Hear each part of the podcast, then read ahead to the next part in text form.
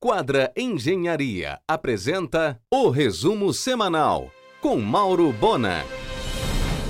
Neste final de semana, a Transportes Bertolini estreia a rota comercial pela hidrovia do Capim, algo inédito, deslocando um comboio de quatro barcaças com 7 mil toneladas de soja de Paragominas a Barcarena, algo como 400 quilômetros. A operação substitui 250 caminhões nas estradas. O grupo Bertolini usa um criativo terminal flutuante para embarque. A hidrovia do Capim é a primeira genuinamente paraense. A inventiva estação portuária flutuante da Bertonini fará toda a diferença. Ela tem todas as características de um porto. No primeiro semestre atuará no Pará, e no segundo no Amazonas, sempre para embarque de soja. O IBEVAR FIA, da Fundação Instituto de Administração da USP, divulgou o ranking As Mais Mais do varejo brasileiro. Em faturamento, o grupo líder está em 14º lugar no país. Porém, o maior destaque paraense é o Grupo Formosa, em primeiríssimo lugar em produtividade por loja e funcionários entre todos os hiper e supermercados do Brasil. Em um oferecimento de quadra Engenharia, Mauro Bona informa. A Clínica Ação Diagnósticos está realizando exames para o coronavírus no sistema Drive-Thru, na unidade matriz da Mundurucus, no Boulevard e no Parque Shopping.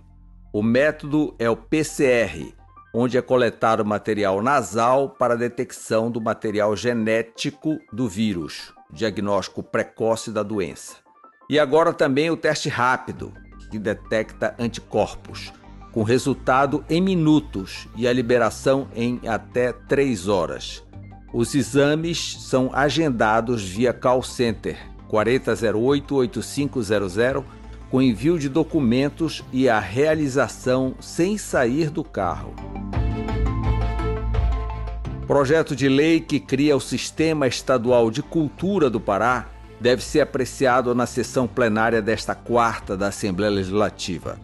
A secretária estadual de Cultura, Úrsula Vidal, está acompanhando pessoalmente esse processo e dialogando com os deputados para sua aprovação. As sessões da Assembleia Legislativa do Pará são transmitidas pela TV Alepa e pelo Facebook.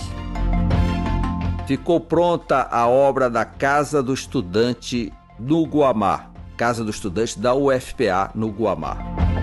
A Hidrovias do Brasil fez doação para a Prefeitura de Barcarena de 3,1 milhões de reais em equipamentos hospitalares.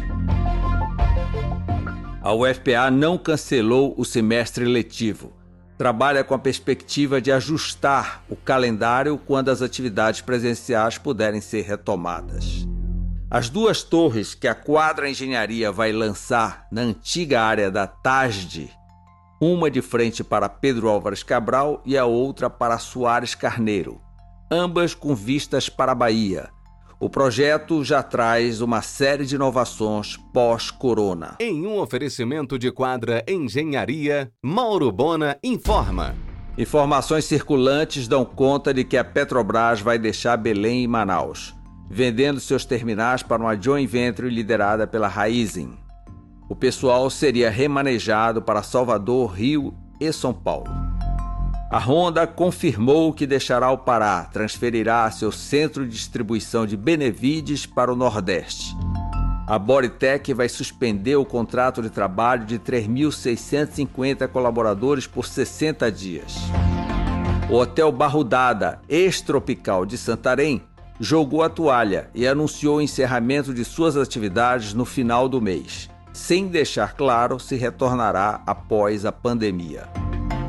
De vento em polpa, a obra do Lojão do Formosa, na Barão de Garapemiri, no coração do Guabá. Já concluiu a primeira das três lajes.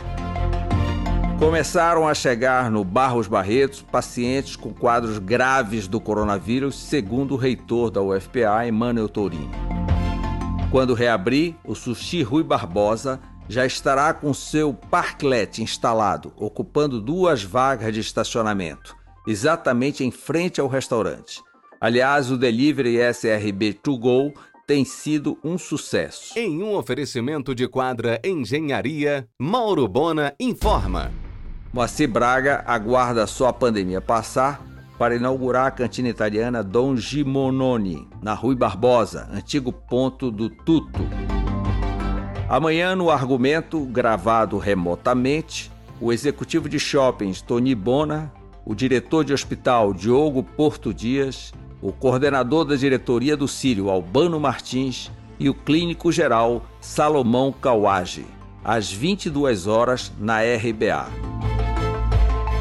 Cresceu a onda da pia com água e sabão, uma campanha local de Nelson Chaves que ganha adeptos.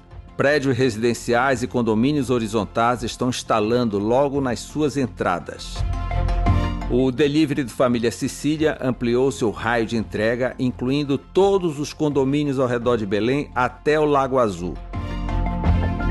Passada a tempestade, a Quadra Engenharia vai doar para a cidade a recuperação total da Praça Batista Campos. Ficou pronta a loja da Torra, no antigo primeiro piso da Visão, no Pátio Belém. Com 5 mil metros quadrados, aguarda apenas o shopping reabrir. Os seis shoppings da Grande Belém atraem em média um público de 150 mil pessoas por dia. Pesquisa publicada na revista Science prevê que haverá algum tipo de quarentena até 2022. Segundo o IBGE, cerca de 1,6 milhão de paraenses não têm acesso à internet. Os bancos públicos ajudam os hoteleiros que não estejam negativados, isto é, talvez chegue a 5% deles. Você ouviu o resumo semanal com Mauro Bona. Siga o Twitter, arroba Mauro Bona.